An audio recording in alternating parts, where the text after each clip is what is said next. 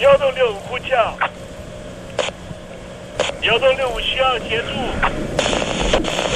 幺洞六五呼叫，幺洞六五需要协助。你在听吗？你在听吗？你在听吗？你在你在听吗？人生如航行，去与返，载满多少故事？你要睡上下铺吗？后面这个地方。如果吵得太累的话，三天都没有洗澡，真的很累，地上就躺着就睡了。我有看到我父母亲，我现在是要去看父母亲的状况。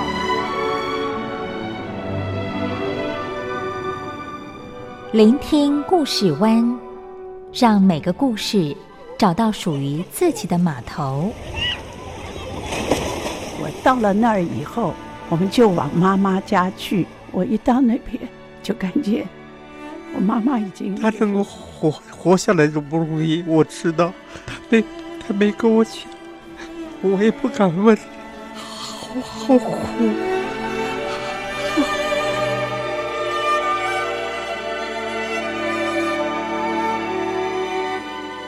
聆听故事湾，聆听故事湾。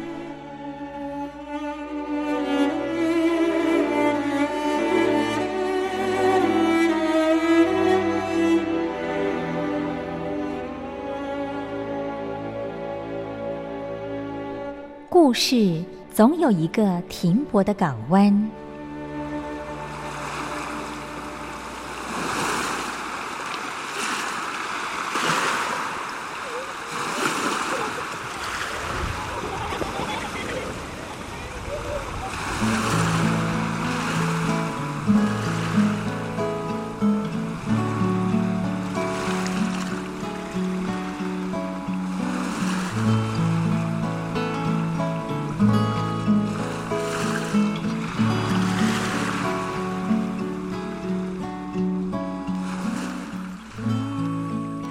一二三四五六七七六五四三二一，大陆听众朋友您好，我是您的好朋友东山林，在台北问候您。正在为您进行的栏目就是聆听故事湾，一二三四五六七七六五四三二一，全年无休，每天在空中为您服务。您在每天的凌晨三点十分，或是傍晚的六点十分，都可以在光华之声频道收听到这个栏目。聆听寰宇趋势，不用太多解释，因为聪明的你心中自有诠释。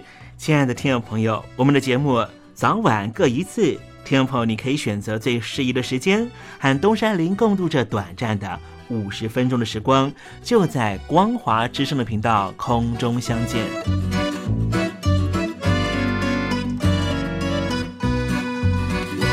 听众朋友，收听、聆听故事湾东山林的节目，到底能够听到什么样的内容呢？尤其啊，我们环宇全世界，焦点放到神州大陆啊，光是整个中国大陆呢，就有将近九千家不同的大大小小的电台了。我们的节目到底有什么不一样的地方呢？嗯，让东山林自吹自擂一下吧。宫中频道何其多，赵钱孙李挺能说。热点平地上直播，仔细听来差不多。直播室外领导多，你说他能怎么说？开场才说查黑窝，碰上土狼不敢摸。主播低头翻翻稿，导播左右反复搓，想到孩子泪婆娑。好了好了，都别说，且听东山林怎么说。东山林不是红太狼，也不是那喜羊羊，青青海上一叶舟，才能自在自在说。客官呐、你拉把椅子随便坐，袒胸露背床上卧，怎么自在怎么做，就当这是自己家，自己家。睁大眼睛，Showtime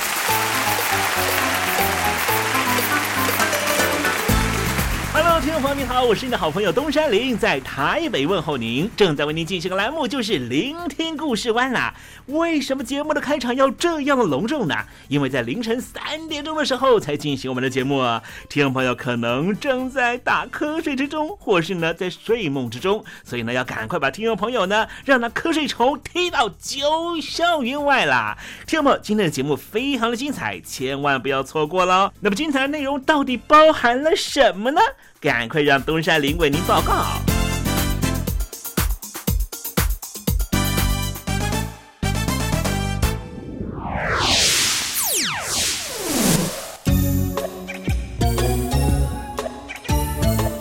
星期四，星期四，猴子当老师。前一阵子呢，我们看到一个调查报告啊，说这个鲸豚在这个啊大洋洲啊，比方说呢太平洋呢、大西洋呢，都有这个略为回升的情况了哈。所以呢，有一些这个捕捞啊，或是呢捕杀鲸豚的一些国家就认为说，哎，我们现在是不是可以恢复呢捕杀这些鲸豚呢？我心里头其实有很多的疑问哈，就是你捕杀这些鲸豚的用意是为了吃鲸豚吗？可是鲸豚呢，因为是在海洋生物里面呢，算是比较高等的这个生物，就吃了很多啊，比方说乌鱼啦，好小鱼啦，哈。那以这个呃所谓的生态的生物链来看的话，如果说海洋的这些生物受到呃污染的话，其实呢，吃到这一些，比方说章鱼啊、浮游生物啊，还有一些小鱼的这一些所谓的高等生物呢，受到。这个生物累积的程度是最高的，因此呢，当你在吃鲸豚肉的时候啊，其实你吃到这个污染物的几率是比较高的，所以我实在是不能够理解哈，那为什么要捕杀这些鲸豚了？好，待会在实证你懂得的环节里面，跟听众朋友谈谈这方面的话题。那么今天节目的下半阶段要为您进行的环节就是告别囧英文。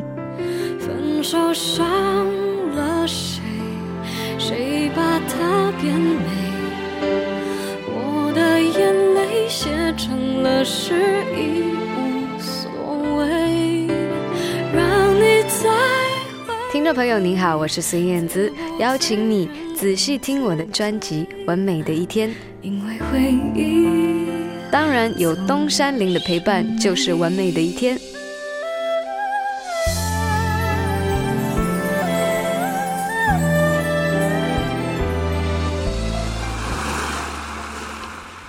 这里是光华之声。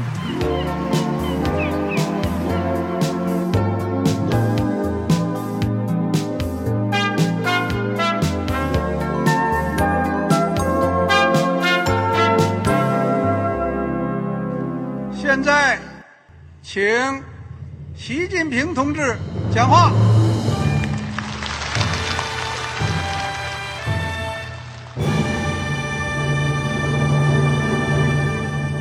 国梦必须紧紧依靠人民来实现。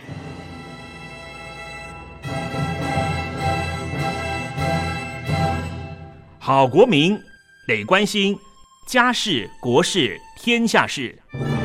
呃，谢谢发言人。我们注意到，现在那个外面有很多关于前中央政治局委员周永康的一些消息和报道。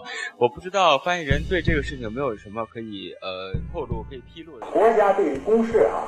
不是什么东西都要公示的，我只能回答成这样了，你懂的。那么作为天津市来说，每年要偿还的这个公路建设的贷款量有多大？哎，这个郝国民，这个偿还的得回避时政敏感议题，因为他这个这个事儿我就不好再说太细。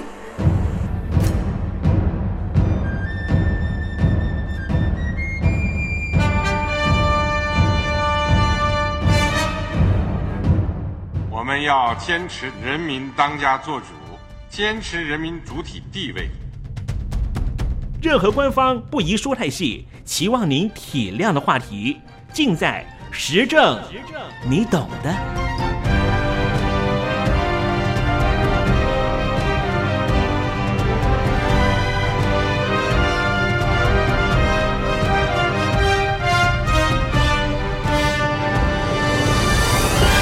我只能。回答这样了，你懂的。那些官方无法为您说太细的事情，就让东山林为您详细的说明白。天婆早上好，晚上好，正在为您进行的栏目就是聆听故事湾。此刻为您进行的环节就是时政，你懂的，一同关心焦点话题。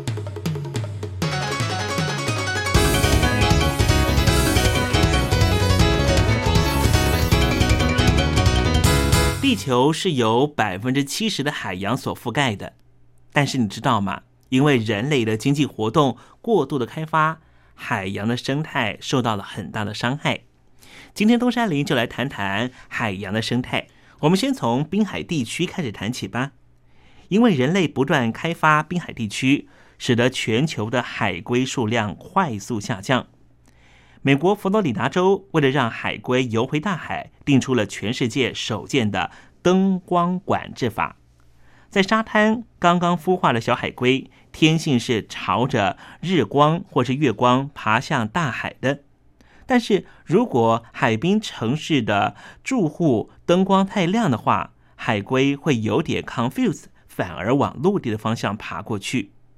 这就是因为滨海的住宅和旅游设施的开发，让这些小海龟的方向感受到了干扰，所以往内陆爬，最后不幸被车碾毙。或是被猫狗咬死，佛州因此在一九九七年订定了灯光管制法，要求政府检讨新建筑和街灯对于保护海滩漆黑的效果，确保小海龟能够顺利的抵达大海。佛州对于海龟的保育行动已经收到成效。根据佛州霍布湾国家野生动物保护区新公布的资料。二零一三年八月中旬，在保护区内发现了一千一百四十七个绿蜥龟的卵穴，比起二零一一年五百四十三个增加了一倍以上，创下了全新纪录。而在佛州的阿奇卡尔国家野生动物保护区，到了二零一三年八月二十一号为止，共发现了一万零四百二十颗绿蜥龟的卵穴。超过了二零一一年的六千零二十三个。美国是在一九七八年把绿蜥龟列入濒临危险的动物保护名单，捕杀被视为违法行为。关心完滨海地区，我们继续来关心的是在海里头的生物。座头鲸向来是被视为濒临危险的动物，但是根据最新的研究。澳洲海岸的座头鲸数量有明显回升的趋势，显示座头鲸保育有成，渴望从濒危名单中除名。其实，美国在二零一五年的春天就宣布，全球大多数地区的座头鲸数量都回升了，因此不需要再特别保护。澳洲的莫多大学鲸豚研究小组在《海洋政策》杂志发布的报告表示。从二零一三年开始，澳洲东岸的座头鲸数量每年大约增加百分之十，西岸则是增加百分之九，增加的速度是全球之冠。目前，澳洲东岸的座头鲸数量已经恢复到先前的百分之六十三，西岸则恢复到先前的百分之九十左右。这份报告的作者贝德教授说：“这是非常难得的事情。”也是世代以来首次看到澳洲座头鲸成为海洋保育成功的象征。座头鲸又被称为大翅鲸，以跳跃出海面的姿态、超长的前翅和复杂的叫声闻名。平均可以活五十岁，可以长达十八公尺，重达四十吨。一般是单独生活的，比较少采取群居的方式。一八五零年代以来，全球的座头鲸数量高达了十五万头，但是因为人类的大规模猎捕，一九六六年锐减到两万头。美国政府在一九七零年把座头鲸列为濒临危险的动物。一九八六年，国际捕鲸委员会通过了全球禁止捕鲸公约后，才让座头鲸免于灭绝，数量开始回升。美国国家海洋及大气总署在二零一五年春天的时候表示，接近半世纪的保护，预估全球有九万头的座头鲸。大多数地区的数量都回升了，因此建议把十种座头鲸从濒临危险的名单中剔除。接下来恐怕要讨论的就是能不能够进行商业捕捞。二零零五年的六月，国际的捕鲸委员会表示，通过了不恢复商业性捕鲸活动的决议。这可以说是保育人士的福音。不过，英国和挪威这些支持恢复商业性捕鲸的会员国就非常不满意了，希望取消禁令。传统捕鲸国家说，鲸鱼的数量逐渐增加，禁令已经过时。但是，事实真的如此吗？有五十五年历史的国际捕鲸委员会，在一九八六年公布了捕鲸禁令。约定，当鲸鱼的数量回到历史数据的一半以上，才会允许恢复捕鲸行为。这项国际公约至今已经施行了十多年，但是这些提出捕鲸禁令的会员国却不知道，他们所握有的鲸鱼群体的历史数据可能有误。美国斯坦福大学的生物学的博士帕鲁比教授。他在二零一五年七月出版的科学杂志上面发表了他的研究论文。他说，早在捕鲸业出现之前，科学家就已经严重低估北大西洋的座头鲸和其他大型鲸鱼的数量，而国际捕鲸委员会却依据一九八零年代中期的估计数字行事。帕鲁比和毕业于哈佛大学的罗曼教授说。只相信过去的估算值等于逃避现实。航海日志虽然可以提供线索，但是不够完整，因为大多都有少报或漏报的情况。这两名教授利用族群遗传学的研究方法，借由判读不同鲸鱼个体间的 DNA 上遗传变异的程度，估算历史族群大小。他们把研究重点放在北大西洋的座头鲸、长须鲸。小须鲸上面，这三种鲸类在十九世纪中叶到二十世纪初受到大量的捕杀。研究结果推算，在捕鲸业出现之前，北大西洋有九十万头座头鲸、长须鲸和小须鲸，族群规模之大，令人无法想象。以座头鲸为例，国际捕鲸委员会根据过去捕鲸业的记录估计。北大西洋座头鲸的数量历史高峰是两万头，而现在已经有一万头。但是帕鲁比和罗曼教授从一百八十八头座头鲸取出的 DNA 推测出，北大西洋的座头鲸的数量恐怕是国际捕鲸委员会的估计值十倍以上。卢帕比表示，小型族群会因为近亲交配而降低遗传上的差异。而大型族群的遗传变异就会非常多。他的研究结果显示，如今的座头鲸遗传变异是因为捕鲸业航海日志估算出来的十倍，也就是说，过去座头鲸的族群非常大，推测北大西洋的历史高峰应该有二十四万头。如果依照这样的推算，全球的座头鲸数量曾经多到一百五十万头。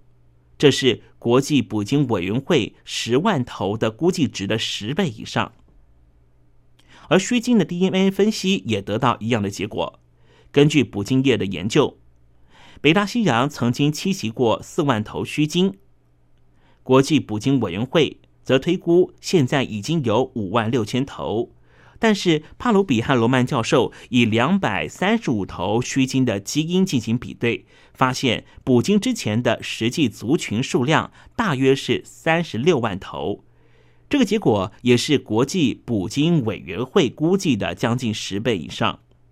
而分析了八十七头小须鲸的 DNA 样本之后，也发现捕鲸活动开始之前，北大西洋的小须鲸族群至少有二十六万五千头。这也是国际捕鲸委员会所估计值的两倍以上。帕鲁比表示，从这些数据，我们必须回头检视捕鲸业的记录是否完整，是否有大量的捕杀鲸鱼却没有留下记录的情势。捕杀鲸鱼源自于市场需求，鲸鱼油可以用来做灯油、蜡烛。肥皂、香精。金须可以用来做鞭子、妇女的束缚和仪器中的配件。而小须鲸的肉在挪威、日本或是其他地方是非常有经济价值的。挪威从建立实施以来，就无视于反对捕鲸国家的批评声浪，持续进行捕鲸行动。从一九九零年代中期开始，挪威鲸鱼的加工业已经储存了超过六百吨的冷冻鲸油，更在二零零一年决定对日本出口数百吨的食用小须鲸油，这是十多年来首宗鲸鱼产品的国际贸易行为。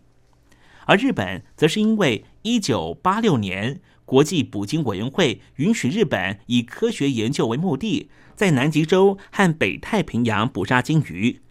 日本每年以研究为名捕杀了五百头左右，而在捕捞其他渔业过程中误捕鲸鱼的数量大约是一百二十头。日本的这种行为已经在二零一五年的柏林大会上面。遭到反对捕鲸国家的谴责，认为日本不应该把研究用的鲸鱼拿来使用。但是日本的捕鲸立场始终坚定。二零零二年国境捕鲸委员会年会上面，日本官员声称捕鲸在日本已经有一千年的历史，禁止捕鲸是冒犯了日本的传统文化，不让日本人吃鲸鱼肉，就如同不让澳洲人吃肉饼和牛排一样。日本当局还认为，鲸鱼既然是水产资源，就不能够光只是保护。捕捞数量过多的鲸是有助于海洋生态平衡的。国际捕鲸委员会的成立，原来是为了利用鲸鱼类的资源，然后因为保育意识抬头，更基于捕鲸业的进步，才转而成为评估全球鲸类分布的组织，对于现存鲸鱼的数量加以控管保护。一九八六年，国际捕鲸委员会虽然宣布全球暂停商业性的捕鲸行动，但是仍旧公然的允许一年一次的宰杀和贩卖五百五十头北大西洋小须鲸，还承诺在鲸鱼数量恢复到原来容纳量的百分之五十四的时候恢复捕鲸行动。而今，国际捕鲸委员会所估计的鲸鱼数量已经接近恢复捕鲸的边缘。但是如果以帕鲁奇的分析结果来看，历史族群实际上有二十四万头，在未来的七十年，捕杀座头鲸是根本不可能应该被允许的。海洋生态系已经严重的衰竭。根据二零一五年五月发表于《自然》的一篇报告文章指出。商业性的捕鱼已经使得百分之九十的海洋尾鱼、鳕鱼以及大型的掠食性鱼类消失，鲸鱼也是属于大型掠食性的海洋生物。它们的消失对于海洋生态系是很大的打击。比方说，鲨鱼和杀人鲸会捕食座头鲸，一旦座头鲸数量太少，很可能对于这些掠食者造成影响。因此。鲸鱼消失可不是独立事件。二零一五年国际捕鲸委员会年会虽然暂时让鲸类免遭屠杀，但是鲸鱼保育工作还是有漫长的道路要走。这些生活在地球上已经有五千万年的大型哺乳类动物，能不能够继续在海洋悠游？命运竟然是交托在人类手上？难道人类？真的是万物之灵，万物都得给人类使用吗？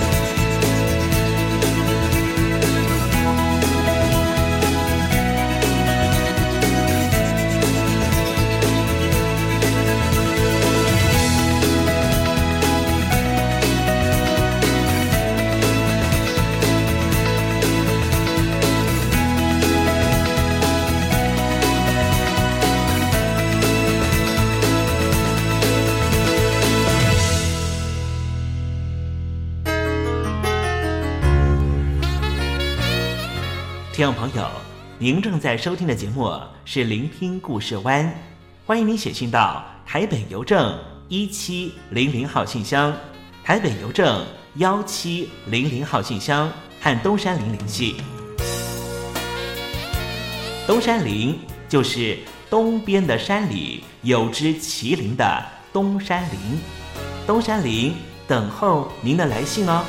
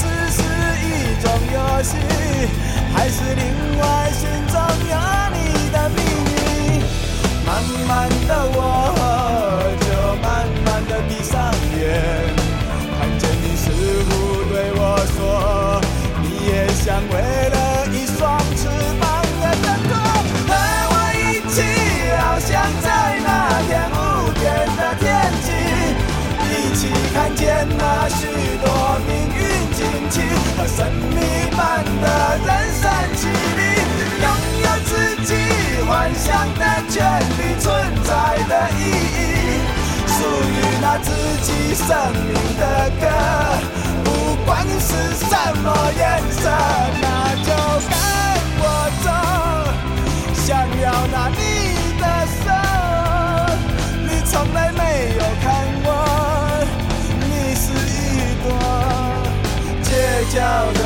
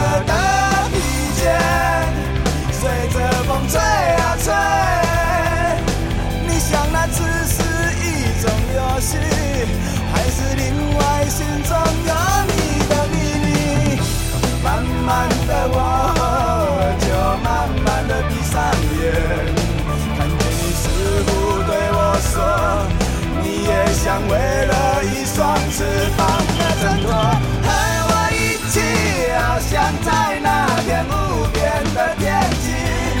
一起看见那许多命运惊奇和神秘般的人生绮丽，拥有自己幻想的权利，存在的意义，属于那自己生命的歌。不管是什么眼神，那就跟我走。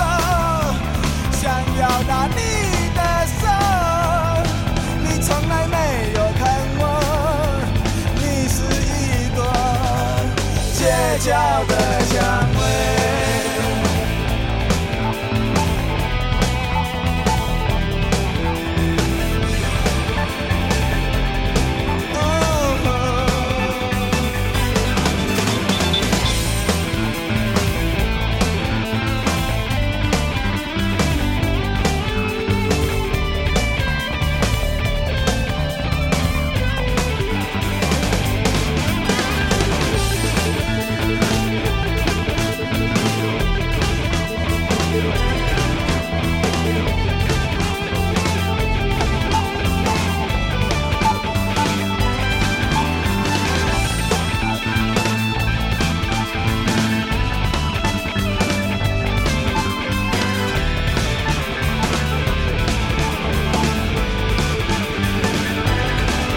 角的蔷薇，街角的蔷薇，哦，街角的蔷薇，街角的蔷薇，哦，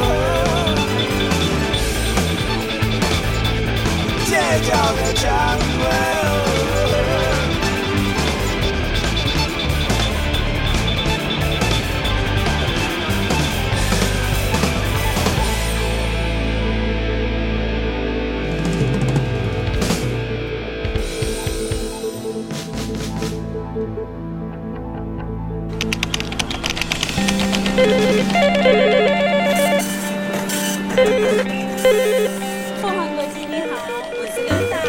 总，是不是从第一位王先生开始？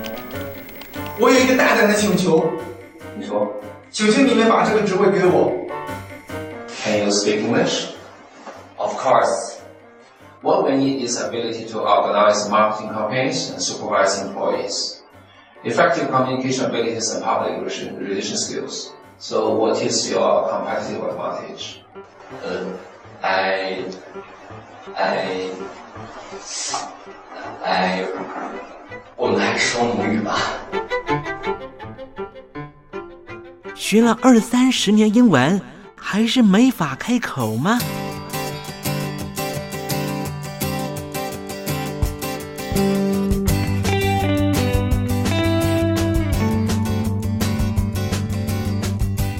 跟着英国剑桥大学顶尖英语听说培训师 Elton Joe，立马带您告别囧英文。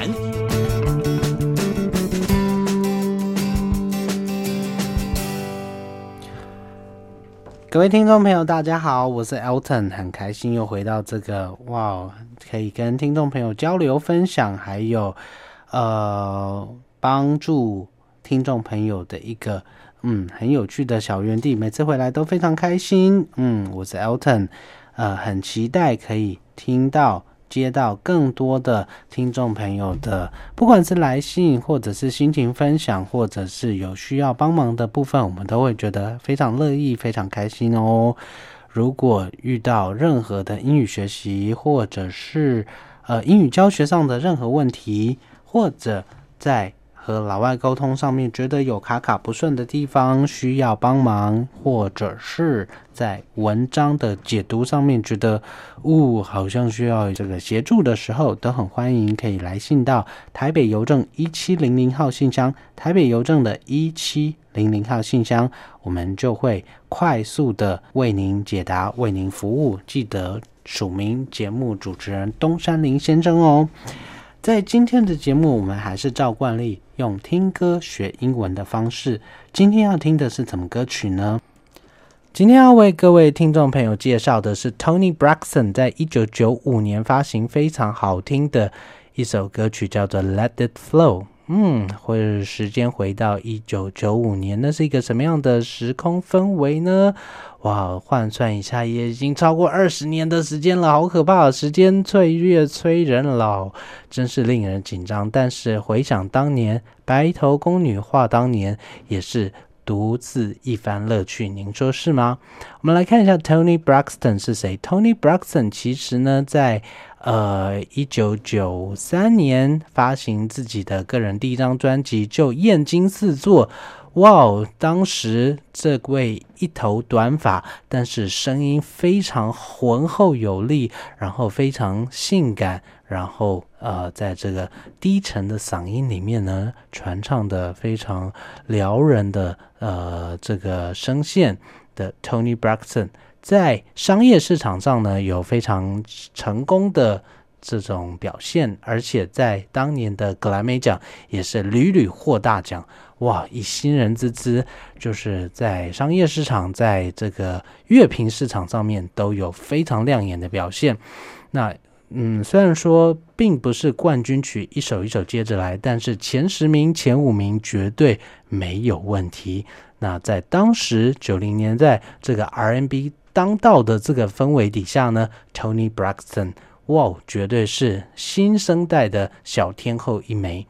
那在一九九五年、一九九四年这个时间氛围呢，在另外一位乐坛的大姐大天后 Whitney Houston 这边，我们知道她在一九九二年主演了非常卖到翻掉的《Bodyguard》终极保镖之后呢，似乎有意要延续他在电影成就上面的这个成功模式，一边拍电影一边用电影原声带来赚钱。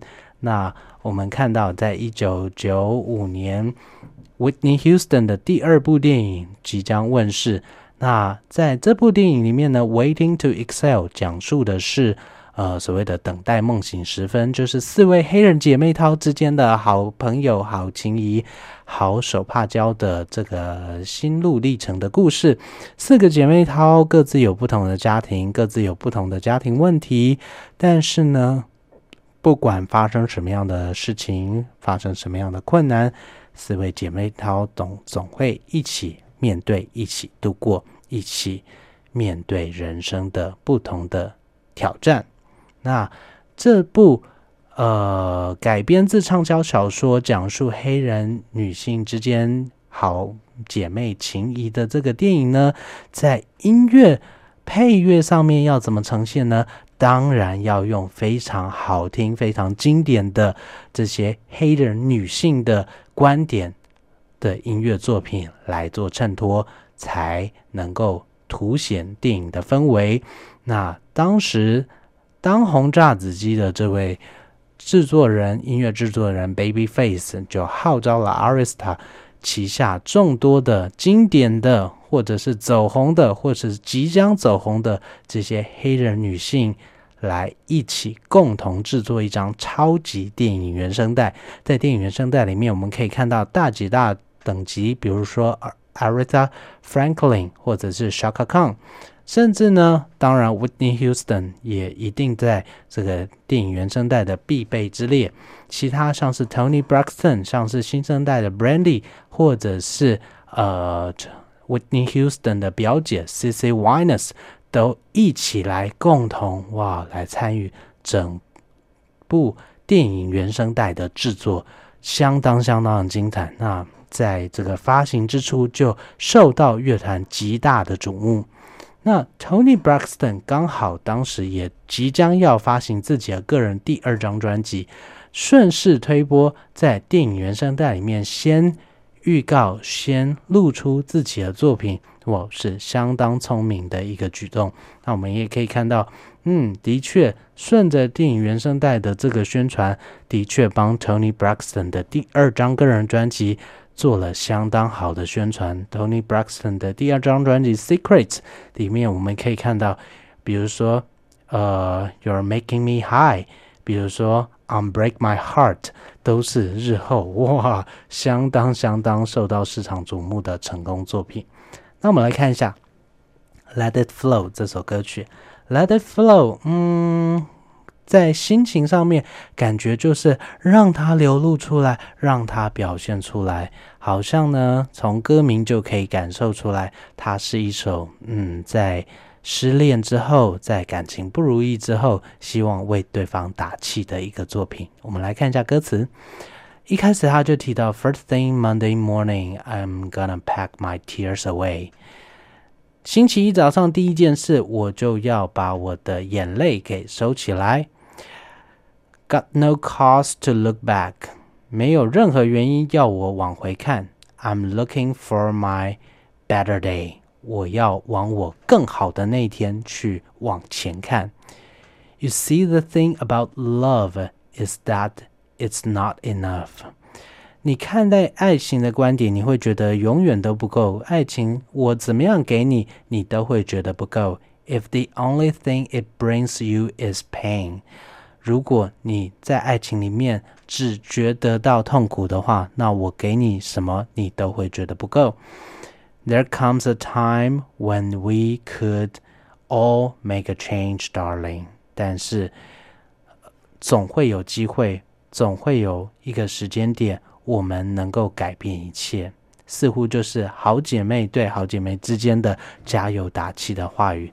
Just let it go, let it flow, let it flow。所以就放下吧，让它流露出来，让你的痛苦、悲伤、情感流露出来。Everything gonna work out right now, you know. 事情总是会好起来的。Just let it go, let it flow, let it flow，就让它流露出来吧，不要隐藏你自己。Don't nobody want to know broken heart, and don't nobody want two-time loser。没有人喜欢一个破碎的心灵，也没有人喜欢呃，在爱情里面。永远当一个输家，所以你需要的是什么东西呢？And nobody gonna love you like you are。如果你哭成这样，你悲伤，你悲惨成这样子，没有人会爱你。 But we can't demand respect without change。所以呢，if you take whatever he brings you away。呃，如果你就任由他对方这样子摧残你，这样子呃让你变得这么糟，你就只能堕落下去。You see, the thing of it is we deserve respect。 你要看你自己，你必须要把你视为值得别人尊重的一个角色。But we can't demand respect without change。但是你要知道，你要别人尊重你，但是如果你不改变你自己，你是得不到尊重的，你是不配得到尊重的。There comes a time when we must go our own way。要得到尊重，就要改变，要改变要怎么做？只有走自己的路，只有相信自己，你才能。得到改变，你才能得到尊重，你才能赢得尊重。所以，just let it go，let it flow，let it flow。所以，就放下它吧，就流露出你的真实的情感，不要保留你自己。听起来非常浅白的歌词，但是说真的，以目前的心境，以目前的这样子的时空背景。真的觉得，嗯，回想起来，哇，这些 R&B 作品真的是有它的力量，真的是在直白里面，其实是带着非常浅薄，但是非常真挚的力量，嗯，支撑的人的心房。我们看到它其中还有一段歌词，Cause sometimes love can work out right by now, and sometimes you will never know it. 毕竟，有的时候爱情来的时候，你真的不知道它哪时候会出现，但是它就是会这样子成立。You are never gonna know it，你不会知道它哪时候出现。But it brings you pain in your life. Don't be afraid to let it go。嗯，但是 有时候爱情的冲击就是那种伤痛，哪时候来也不知道，可能会摧毁你的世界，可能会把你击倒。但是你要站起来，唯有。做一件事，就是放下它，战胜它，让自己的情感流露出来。唯有做你自己，你才能够得到尊重，你才能够赢回自己的人生。所以，Let it go, let it flow。嗯，伴随着 Tony Braxton 非常低吟、非常低沉，但是呃温暖又强而有力的歌声，哇哦，让这首黑人女性之间的情感，嗯，让人觉得好温暖，让人觉得好舒服，让人觉得好有力量。所以，如果您身边的朋友碰到这样的感情问题，碰到这样的感情关卡，不妨把这样的情感送给他。或许会是帮助对方的一个契机。今天为大家介绍的就是 Tony Braxton 在一九九五年发行的好听的电影原声带《Waiting to Excel》里面所抽出来的《Let It Flow》。